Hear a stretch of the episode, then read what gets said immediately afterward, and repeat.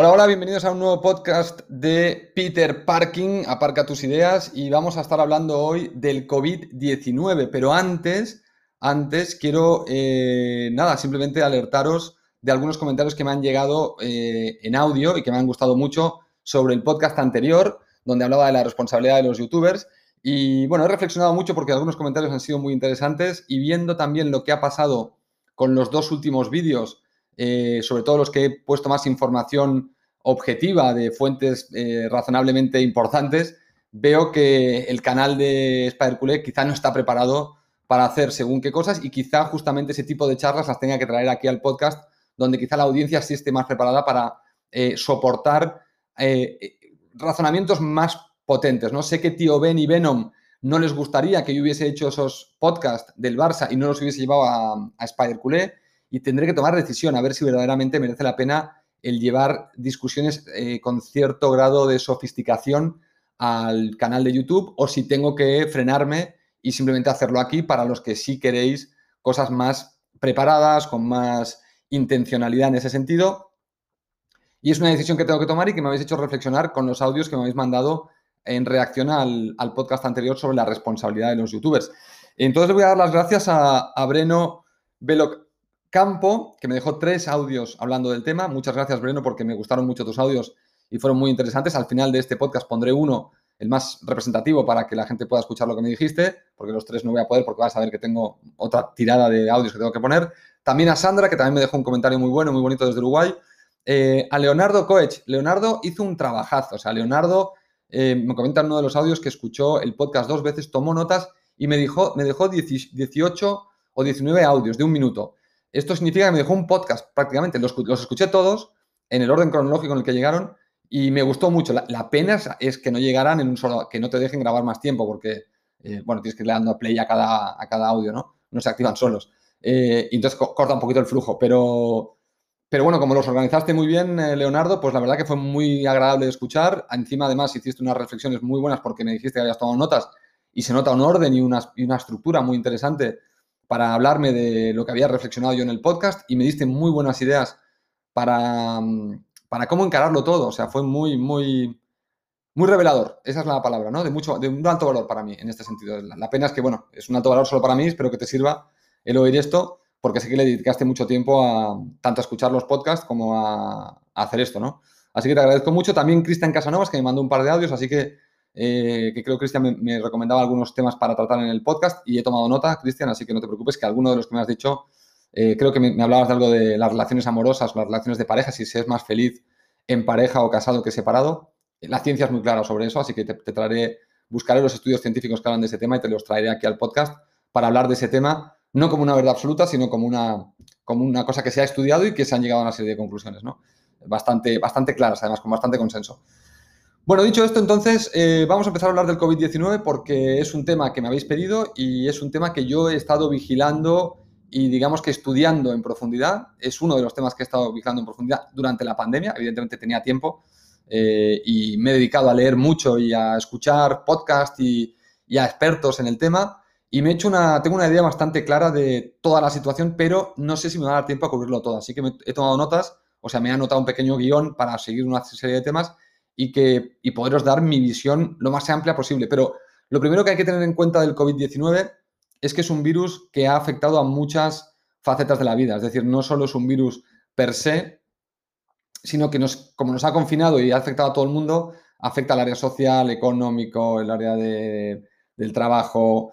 Eh, ha afectado todo, todo, todo. O sea, no, no, ha quedado ninguna área intocable eh, por parte de este virus. Y lo curioso es que algunas áreas han ganado. Es decir, no todo ha sido pérdida, sino que hay, ciertos negocios y ciertas organizaciones y situaciones que han salido ganando con el COVID, que se, han visto potenciadas.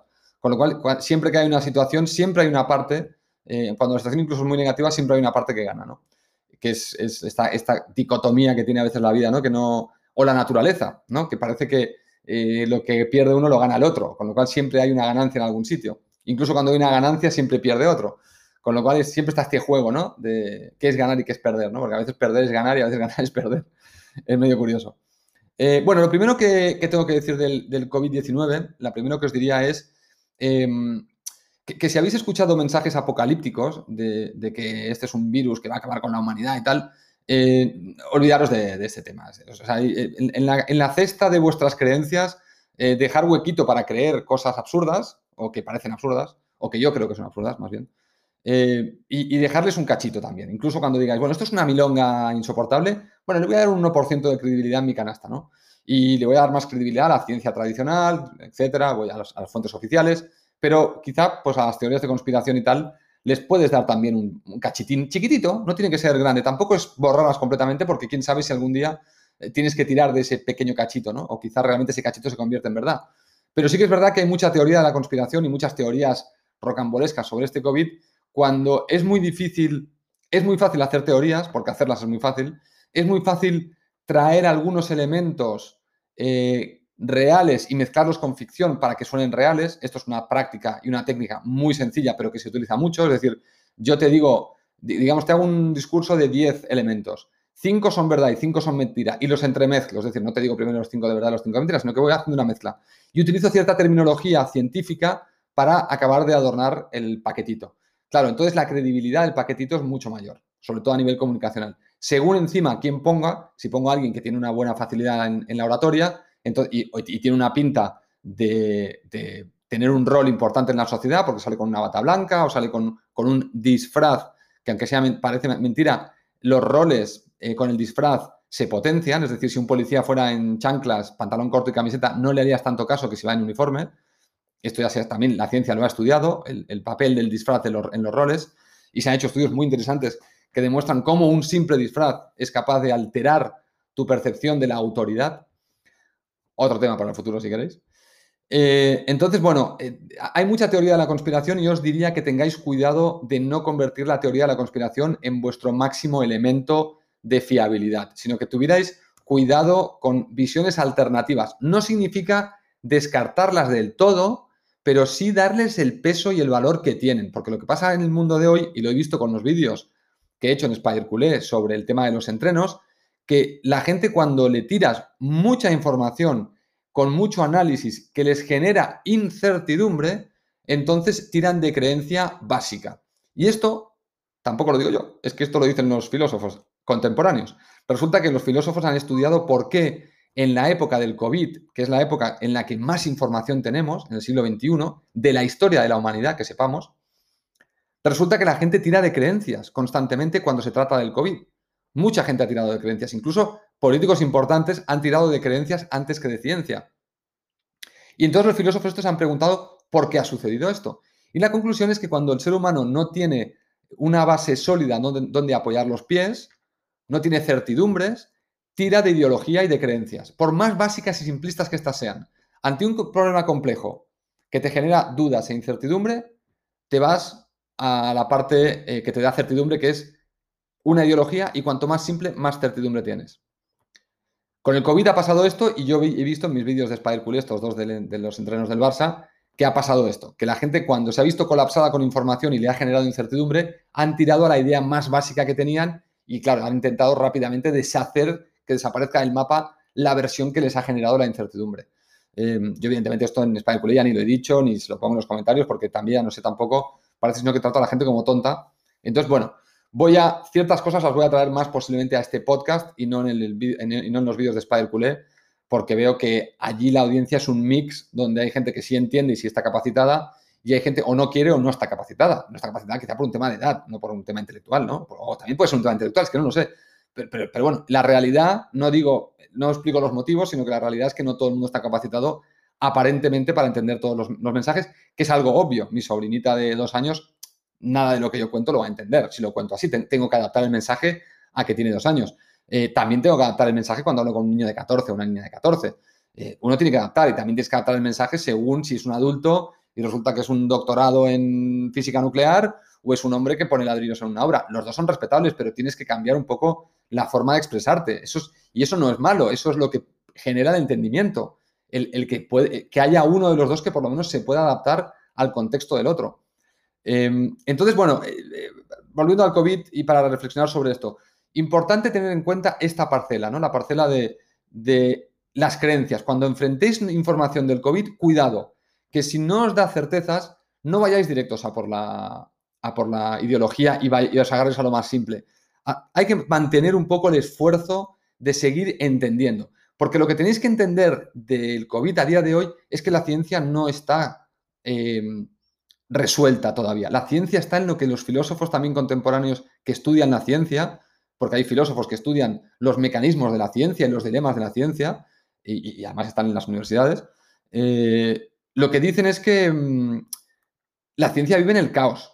O sea, la ciencia vive en un periodo de caos antes de llegar a una conclusión. Y vive en el caos porque tira hipótesis y teorías que muchas veces no se cumplen, a veces sí, y cuando no se cumplen parece que se ha llegado a un punto muerto, pero habitualmente la ciencia es un, es un animal complejo porque parece como que algo se le está desmintiendo, pero se le abre otra cosa.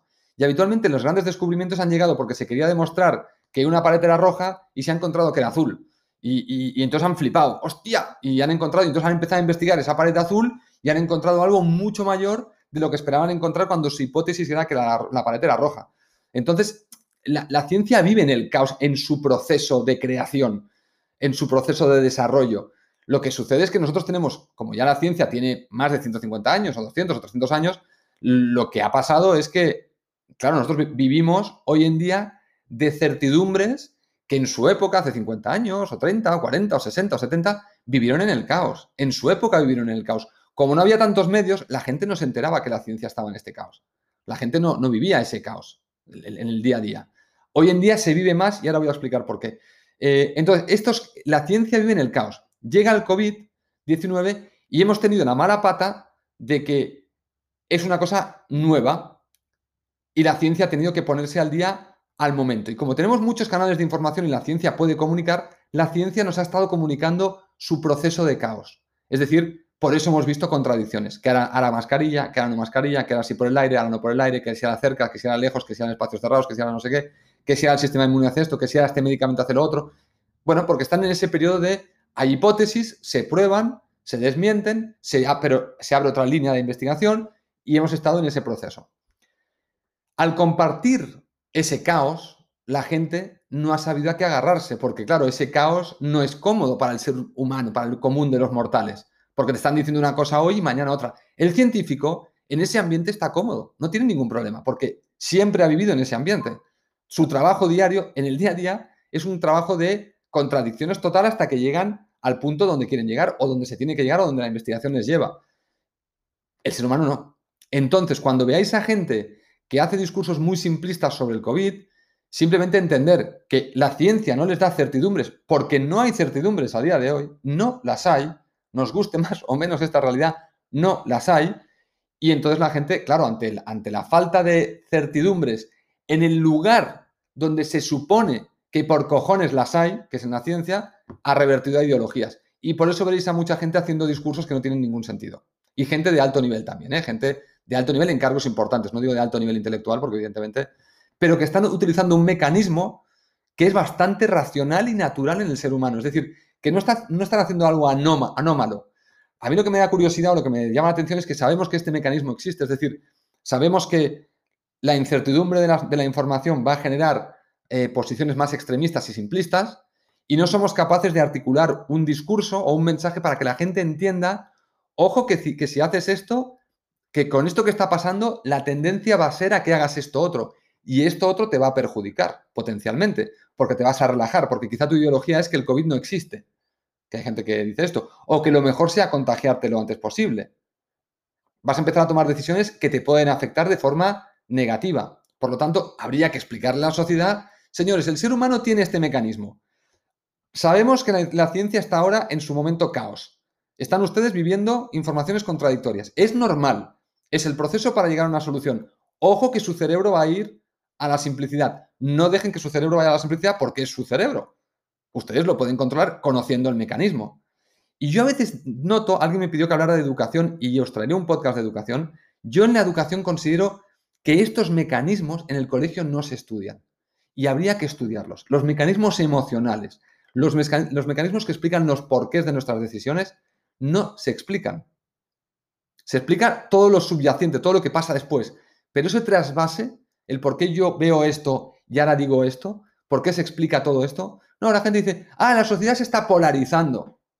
Ya, pero ¿por qué se está polarizando? Se está polarizando porque hay mucha información contradictoria, porque hay muchas fuentes de información, hay mucha gente que aprovecha que hay mucha abundancia para confundir, utilizando la técnica de la mentira con la verdad, es decir, cinco mentiras con cinco verdades, las mezclo, les pongo etiquetas, el, el disfracito que os he dicho antes, y entonces te la tiro ahí y la mezclo con todo lo que está ahí, y eso va a provocar incertidumbre. Y hay mucha gente que se está dedicando a eso, porque tiene alguna ganancia, no sé cuál, seguramente monetaria, no sé cómo, porque digo, coño, igual es un negocio que hay que explorar, ¿sabes? Eh, porque claro, si hay gente que es capaz de tomarnos el pelo haciendo solo este, este mecanismo tan simple de embarrar el debate con idioteces, que, vienen adornadas de, de, cosas muy sensatas, bueno, pues habrá que estudiarlo, porque igual, oye, pues igual merece la pena. Yo que sé, a mí no me gustaría hacerlo, pero no sé, teniendo que pagar una hipoteca, igual una ayudita extra no viene mal, ¿no? Si luego al final la gente es responsable de que lo que quiera. No, estoy mintiendo, ¿eh? Yo nunca haría algo así. Pero, pero verdaderamente ahí hay algo, ¿no? Hay algo y, y por eso se explica un poco que la gente se esté radicalizando, porque hay mucha información de muchas fuentes y la particularidad es que si generas incertidumbre, agarrarse a los simplistas muy rápido. O sea, el, enganche, el, trasvase cerebral es muy automático. Y muy automático y muy duradero. Porque las creencias son muy potentes y duraderas en, el tiempo, ¿no? Y entonces es, difícil eh, desapegar a alguien de una ideología o de una creencia. Muy difícil. Y es más, es muy difícil hacerlo con el lado racional. La única forma que se puede hacer para mí es justamente explicándole a esta persona, mira, tú tienes esta creencia porque te ha pasado esto. Analízalo bien y piénsalo si es así. Intenta ver si es verdad que quizá a ti te ha confundido la información o te has sentido inseguro con la información, te ha dado miedo y eso te ha activado este mecanismo de creencia del cual no te puedes despegar. Pero no intentarle traerle los datos porque evidentemente los datos pues no le van a... Al revés, muchas veces los datos son gasolina para seguir eh, aferrado a la ideología. Otro tema que os quería comentar del COVID importante es algo que a mí me ha tocado mucho las pelotas durante esta pandemia, mucho, os, tengo que decir, y me ha sorprendido que no, que no se le ha dado pelota a este tema, ¿eh? o sea, no, no, se ha dicho nada. En los medios todo el mundo se ha abonado al mismo discurso con una facilidad y una comodidad que a mí me ha dejado perplejo. Digo, bueno, no debo estar yo, debo ser yo el único que va contra la dirección. Pero la frase de eh, no lo podíamos evitar, eh, no, lo vimos, no lo podíamos ver venir, no lo habéis oído en telediarios, en noticieros, en, artículos, los, políticos sobre todo, no lo habéis oído por todos lados. Ah, ¿qué, íbamos a hacer si esto no lo podíamos predecir? Si esto no, no lo podíamos ver venir. Es que esto, esto no es que sea falso. Esto es una mentira flagrante, deliberada, para quitarnos la responsabilidad como seres humanos y vivir más cómodos, que esta es otra, ante una situación que era no prevenible es que todo el mundo científico sabía que iba a pasar. Que es que escuchamos a los científicos cuando nos sale de la punta de los huevos. Que es que los científicos venían alertando. No solo los científicos. Ir a TED, está Bill Gates, tiene su charla del 2015, son 8 minutos y 15 segundos, creo que dura, muy corta, donde él dice que la próxima gran amenaza de la humanidad es una pandemia. Lo dice clarísimo. Bill Gates, que no es ni siquiera científico, Bill Gates os lo dice, lo tenía clarísimo visionario. Todo lo que dice en esos ocho minutos se ha cumplido en 2020, cinco años después. Él dijo, íbamos a vivir una pandemia, la vamos a ver. No es una cosa del futuro, de, futuras generaciones. Esta generación lo va a vivir. Esta lo va a sufrir. Bueno, eh, dices, bueno, sí, pero Bill Gates lo dijo, claro, estás haciendo una que coincida una correlación directa porque ha coincidido de casualidad. Quizá alguien dijo que, no sé, cualquier chorrada y también se ha cumplido y lo dijo sin ningún tipo de base científica. Bueno, pues vamos a ver si verdaderamente lo que dice Bill Gates se sostenía en algo o no se sostenía en nada. Eh, virus del ébola. Virus del SARS en 2003. Otro coronavirus en Asia. Virus del MERS en 2009. Otro coronavirus en Medio Oriente, que se, traspasa, se traspasaba por camellos, de, camellos a seres humanos. La gripe española. La gripe rusa. La peste bubónica en el 1300. La gripe rusa en el 1800 la gripe española en el 1918 a 1920. Tenemos en los últimos 15 años, perdón, 17 años, tenemos tres coronavirus, incluyendo el que nos está afectando ahora, y tenemos varias crisis del ébola. De verdad no se podía, esto era impensable. Había un comité, creo que de Naciones Unidas, había un grupo que intentaba crear una especie de lo que se llama en inglés un task force para lidiar con temas de, de pandemias. No se le hizo ni puto caso. No se le puso ni puto caso. Entonces, ¿de qué estamos hablando? Que no se podía ver venir. Eso es una mentira.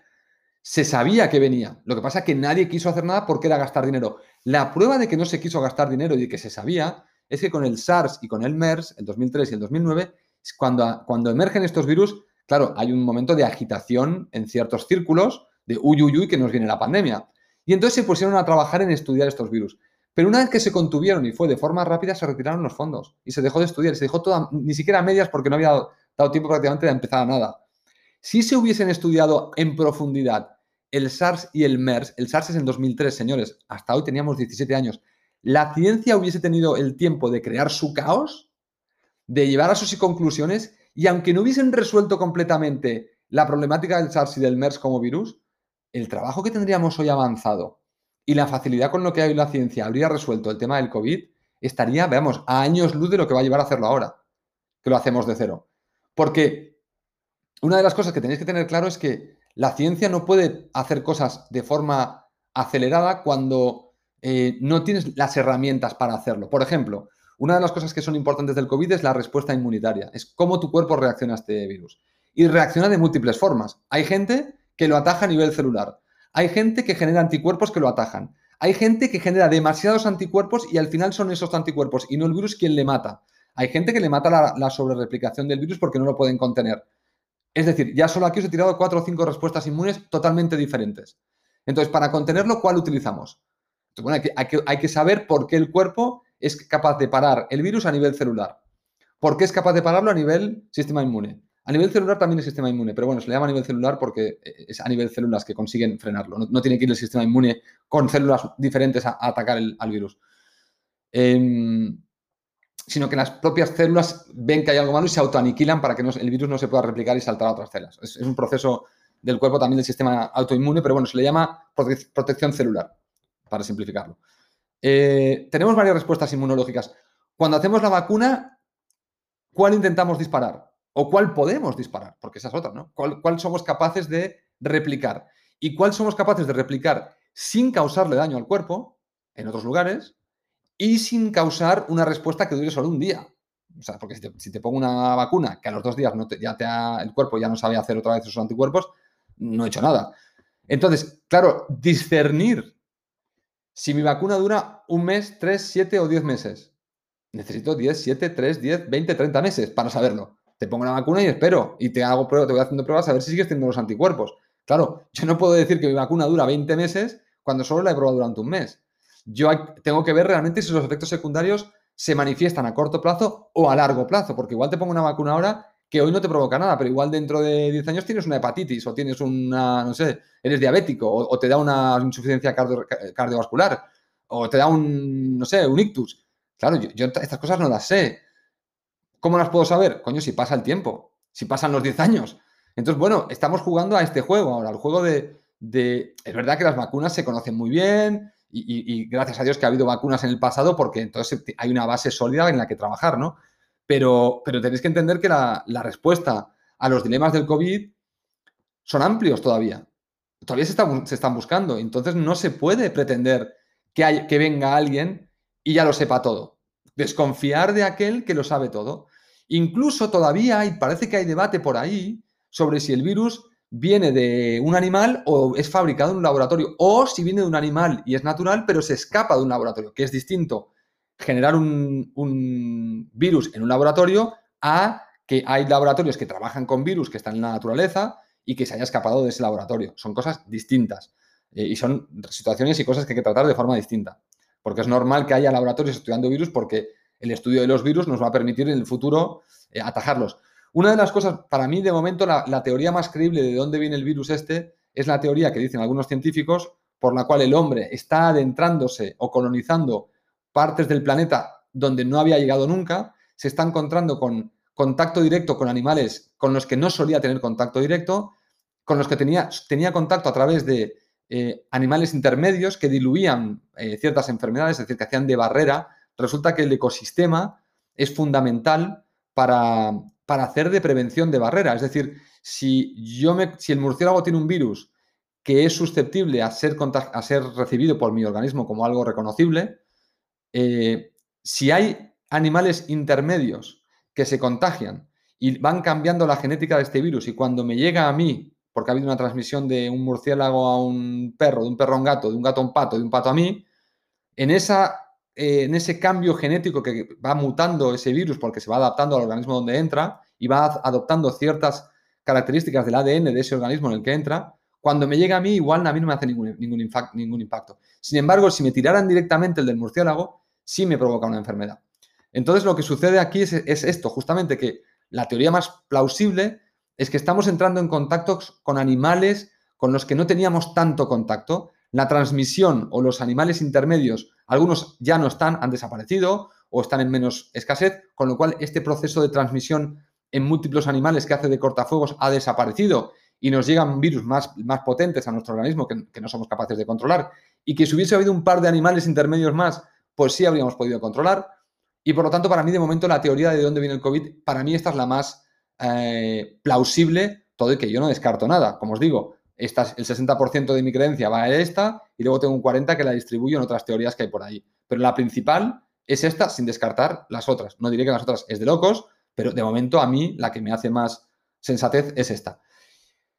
Así que esto por la parte de, de, dónde viene el COVID y las cosas que os he contado antes de por qué la ciencia y la gente está creyendo lo que está creyendo y está costando tanto adaptarse. Y por último quiero cerrar el podcast con, hablando de lo de la nueva normalidad. Y os quería comentar para algunos que decís, ay, algún día volveremos a la nueva. Y yo veo mucha gente que está sufriendo por si algún día volveremos a la nueva normalidad. Mirar, ha habido peste bubónica, crisis, la gripe rusa del, del 1880, la crisis española o la gripe española del 1918. La humanidad, la humanidad, perdón, la humanidad volvió a la normalidad. Y pensar que, ¿cómo definimos la normalidad? La normalidad no es un elemento estático, la normalidad es una cosa que va variando constantemente. Uno cree que no, porque el proceso evolutivo de la normalidad, entre comillas, es bastante paulatino y bastante suave. Pero uno cuando va migrando en edad, tú piensas que tu normalidad de cuando tenías dos años no es la misma de cuando tenías ocho, de cuando tenías 18, 35 y en mi caso ya cuarenta y tantos. La normalidad, tu normalidad cambia, con lo cual, y cambia también la sociedad, con lo cual todo va cambiando. La, la nueva normalidad es una forma de hablar de fase y, es, y veo que genera bastante estrés en algunas personas. No existe la nueva normalidad existe la aceleración de algunos procesos que hubiesen tardado más. Por ejemplo, un ejemplo muy tonto, ¿no? Ir al cine. Bueno, ya la gente cada vez iba menos al cine. Teles grandes, sistemas de audio potentes en la, casa, eh, Netflix, películas directamente eh, eh, se estrenan enseguida en, televisión, con lo cual la gente ya no va al cine. Ahora, con la pandemia, lo que va a pasar es que ese proceso por el cual la gente dejaba de ir al cine se va a acelerar. Entonces, la nueva normalidad no, penséis que no vamos a volver a la normalidad. Tenemos más medios que nunca en la historia, tenemos la mejor ciencia, tenemos el mejor sistema sanitario, que por cierto es lo que estamos intentando proteger, que esto es lo importante que tenéis que entender del COVID. El COVID no es una catástrofe porque va a acabar con la humanidad. El COVID es simplemente un problema muy serio para el sistema de salud. Y el sistema de salud es crítico no solo para atender al COVID, sino es que hay enfermedades ya eh, eh, que no son del COVID, como el cáncer, o como que alguien se rompa una pierna, o como la gente mayor que tiene enfermedades crónicas, que claro, si tú colapsas el sistema de salud, no es que se te muere la gente del COVID, es que se te va a empezar a morir la gente del cáncer, de infartos, de... Claro, entonces tienes una cascada de muertes que es insostenible, o sea, que verdaderamente pondría a cualquier sociedad al límite de sus posibilidades. El COVID intenta, tenéis que entender que no estamos intentando salvar a la humanidad con el COVID, estamos intentando salvar nuestro modo operativo como sociedad que depende de tener unos sistemas de salud que tienen una dimensión y están dimensionados de una forma muy concreta y que hasta que no nos redimensionemos, que no lo vamos a hacer, pues no vamos a... Es más fácil atajar el COVID, parece ser, eh, pues entonces hay que atajar el COVID. Eh, pero no es un tema de que la humanidad esté en riesgo, de que nuestro modelo de vida esté en riesgo. Solo estaría en riesgo si colapsamos el sistema de salud y nos empezamos a morir todos, no solo de COVID, sino de infartos, de diabetes, de cáncer, de, bueno, de todas las enfermedades que hay por ahí y empieza a haber una escabechina de, de muertes, ¿no? Así que bueno, esto es, esto es un poco mi visión sobre el COVID. No quiero alargarme más porque creo que con esto más o menos cubro un poco todos los temas importantes que quería tocar. Hay más. Lo que vamos a hacer ahora es escuchar los audios. Os invito a que me comentéis cualquier cosa que creáis del COVID para saber vuestra opinión con los audios aquí en Anchor. Y vamos a escuchar los audios que me habéis enviado algunos de vosotros del, del anterior para que la audiencia vea un poco lo que me habéis enviado y las reflexiones que me habéis hecho, que como digo, han sido muy chulas y muy bonitas y me han gustado mucho. Así que vamos a por esos audios y nos os despido cuando acaben esos audios. Hola Spider, uh, soy Breno. Uh, te voy a hacer tal vez con dos uh, audios porque quería comentar varias cositas. Sobre tu canal, yo creo que tienes que responder a la... o sea, que le respondas no a la gente, sino a los conceptos recurrentes de los comentarios y sobre todo no a los haters porque eso te lo vas a llevar a casa o te lo vas a... te va a interiorizar más, te va a dañar más. Entonces lo que te quería decir también es eh, si tu persona es una variable dependiente a tus suscriptores o a los suscriptores o es una variable independiente, ¿no? Entonces son cosas que tienes que, que a lo mejor por el volumen empezar a pensar. También, tu canal es tu producto o eres tú. Decide y actúa al respecto, ¿no? Entonces, tienes un poco las dudas típicas del personaje de, del Spider, ¿no? Que siempre tenía muchas dudas existenciales al respecto. Hola araña, soy Sandra de Uruguay. ¿Cómo andás? Eh, la verdad, acabo de escuchar el tema de responsabilidades y obligaciones como youtuber. Eh, mi consejo, hermano, sé tú mismo. Si tú eres tú, todos los que te seguimos desde que no eras casi nadie, porque esto no puede pautar el ser alguien en la vida, es un aspecto más, estaremos contigo discrepando o estando de acuerdo. Entonces, sé tú. ¿Quieres tomar todo por culo? Toma por culo. ¿Quieres respetar? Entre comillas, respeta. No me importa. Eh, te cubriremos, hermano. Porque en realidad somos tus seguidores porque tú eres auténtico como lo somos nosotros. Yo no quiero periodistas, para eso tengo otros canales. Ahora, si tú quieres ser periodista, entonces, bueno, para ir cerrando con este tema del propósito, este, ahí te diría que, bueno, que esa es la pregunta que te tienes que hacer, eh, que tiene que ver más con tu contenido y con la audiencia que tú, a, la audiencia a la que tú le quieres llegar. Eh, si de repente defines que para ti el propósito va a ser combatir la desinformación y, desacreditar cualquier persona que salga a decir cualquier estupidez sobre, sobre el Barça o algo del entorno del Barça o sobre otros temas del fútbol o sobre el curifismo, qué sé yo, pues perfecto, eh, pero es algo que, tú tienes que definir con tu equipo, este, con Tío Ben y con Venom, y, listo. Y al que le guste bien y al que no le guste, pues también. Este, a la final del día, eh, creo que los que te vemos, no quiero hablar por toda la audiencia, obviamente, yo solamente soy una pequeñísima parte de la audiencia, pero creo que a la final te vemos es por, por la forma en la que te expresas, por la información que brindas y por, y por pasar un momento agradable escuchando algo interesante sobre el Barça. Saludos, Spider. En cuanto a la responsabilidad del youtuber, pienso lo siguiente. Todo va a depender de qué buscas tú como creador de contenido. Por ejemplo, yo lo veo de esta manera. Si yo voy al canal de, estamos hablando de fútbol, si voy al, canal de David de las Heras, por ejemplo, yo sé que muy pocas veces voy a escuchar opinión, solamente información. Ahora, si yo voy al canal de Spider, yo sé que voy a escuchar la opinión del Spider, por lo que creo que es importante de que siempre estés diciendo lo que piensas. Porque por eso es que yo busco tu material, porque yo quiero saber más allá de la información, quiero saber qué piensa una persona que tiene más experiencia. Entonces, en cuanto a responsabilidades, pienso que eso es lo que se debería tomar en cuenta. Un saludo desde Miami, Spider. Hola Spider, ¿qué tal? ¿Cómo estás, crack? Ahora me gustaría saber tu opinión sobre el amor, sobre la relación de parejas, si es mejor estar casado o ser un MGTOW. A ver, dime qué opinas. Campeón. Bueno, y ahí tenéis los comentarios de la gente que me ha dejado eh, esos audios en Anchor.fm. Si visitáis la página web de Anchor, eh, tenéis la posibilidad de enviar nuestros mensajes de audio desde el propio navegador, desde el móvil, si tenéis la aplicación es muy fácil y rápido, de hecho, eh, y es muy cómodo para mí también el, escucharlo, ¿no? Porque es como si recibiera WhatsApps de audio y me es cómodo porque estoy, puedo mirar las musarañas y, asimilar bien lo que me decís. Me había olvidado mencionar a Sin ES3, que también me mandó un mensaje muy interesante sobre, que también me hizo reflexionar y al principio no lo he mencionado y, lo he puesto en el, perdón, en los audios. Y nada, simplemente agradeceros a todos por mandar los audios y espero vuestras opiniones sobre el tema del COVID. Si queréis que profundice en algunos de los temas del COVID, eh, me lo decís porque verdaderamente tengo mucha información. De hecho, eh, hay un portal que se llama saludsimbulos.org, que os lo recomendaría. pero he estado revisando muchos blogs y muchos posts de científicos que hablan sobre el COVID en diferentes ámbitos, incluso en temas económicos, en temas sociales. Eh, le he dedicado bastante tiempo a, poder entender lo que es el COVID y si hay alguna faceta concreta del COVID que queréis que, a la que le dé más, más bombo, simplemente bueno, me, mandáis con audio y encantado, porque el tema del COVID, como digo, yo os he tocado un poco la superficie, porque tiene muchas aristas, tiene muchos caminos que se pueden tocar, porque afecta a muchas cosas.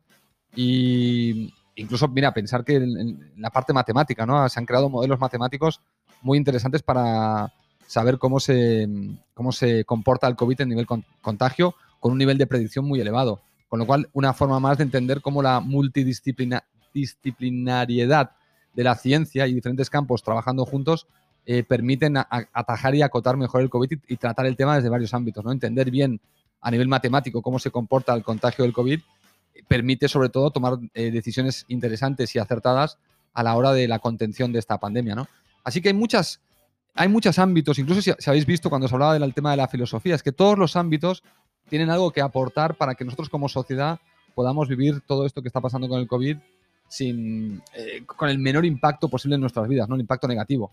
Y, a mí me gusta mucho el, como veis, y habéis detectado en, los vídeos de, de Spider y seguramente aquí, que yo soy de estas personas que les gusta entender cuando algo pasa, cuáles son los factores que caen encima de ese algo que pasa, ¿no? Eh, cuáles son los factores que hacen presión sobre esa situación. Y habitualmente ya he entendido que puede haber siempre más de uno. A veces hay uno, pero casi siempre hay más de uno. Puede haber que en muchas ocasiones haya uno que sea el principal. Pero justamente lo que a mí me da curiosidad es, bueno, si ya conozco el principal, ¿cuáles son aquellos chiquititos, ¿no?